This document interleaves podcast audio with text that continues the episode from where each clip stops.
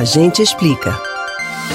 Os suplementos alimentares estão cada vez mais presentes no dia a dia. Estão nas lojas de produtos voltados para quem pratica exercícios físicos, na dieta das celebridades, nas propagandas das redes sociais.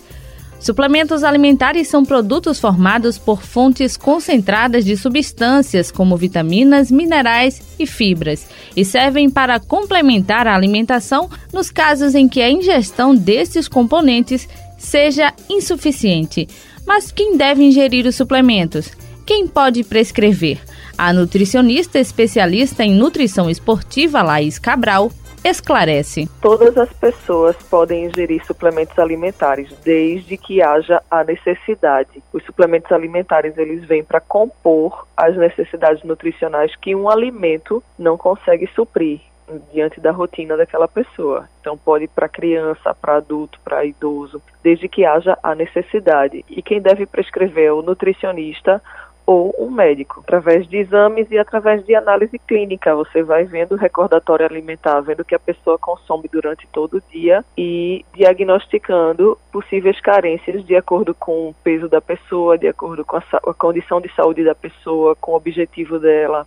Quais são os tipos de suplementos? Dependendo da classe de nutrientes que você precisa repor, vai haver um suplemento disponível no mercado para isso. Então temos vitaminas do complexo B, diversos sais minerais. Temos sais minerais de forma isolada, por exemplo, suplementação só de magnésio, é, suplementação de zinco, de cálcio. Temos suplementos de macronutrientes, como por exemplo o whey protein, que é suplemento de proteína. Temos suplementos de carboidrato, como maltodestrina, palatinose, principalmente para pessoas que praticam é, exercícios físicos intensos, exercícios de longa duração, que não conseguem na alimentação suprir as necessidades. Então tem uma infinidade de suplementos no mercado.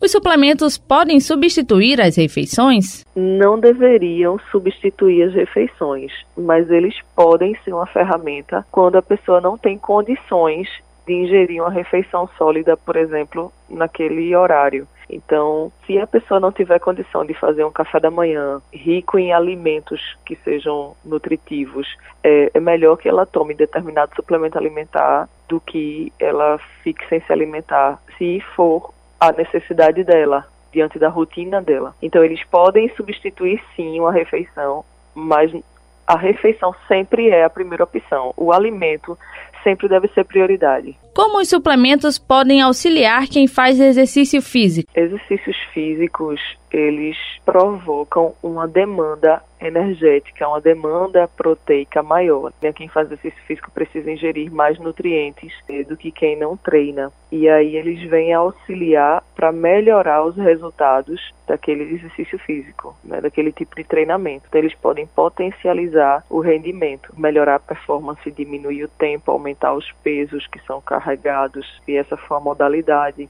Quando bem aplicados, seja antes, durante ou após o treino, eles ajudam a melhora da performance. Quais os cuidados que o consumidor deve ter ao comprar o suplemento? Principal cuidado é não comprar suplementos sem orientação do nutricionista ou sem orientação do seu médico. É muito importante que haja uma prescrição nutricional para comprar o suplemento, porque muitas vezes consumimos suplementos alimentares sem haver a necessidade. Na maior parte das vezes é possível suprir suas necessidades nutricionais através da alimentação convencional. E aí o suplemento ele só deve entrar para realmente compor aquilo que a alimentação não consegue contemplar. É preciso ter muito cuidado com a ingestão de suplementos, porque eles podem sim, quando consumidos de forma aleatória, de forma exagerada, podem trazer danos à saúde, desde aumento de peso, eh, aumento de percentual de gordura, como aumento de resistência à insulina, predisposição a diabetes ou aceleração de batimento cardíaco, algum tipo de doença associado quando se consumido de forma inconsequente. Lembre-se que o consumo de suplemento alimentar só deve ser feito depois da prescrição de um profissional da área. Elis Martins para o Rádio Livre.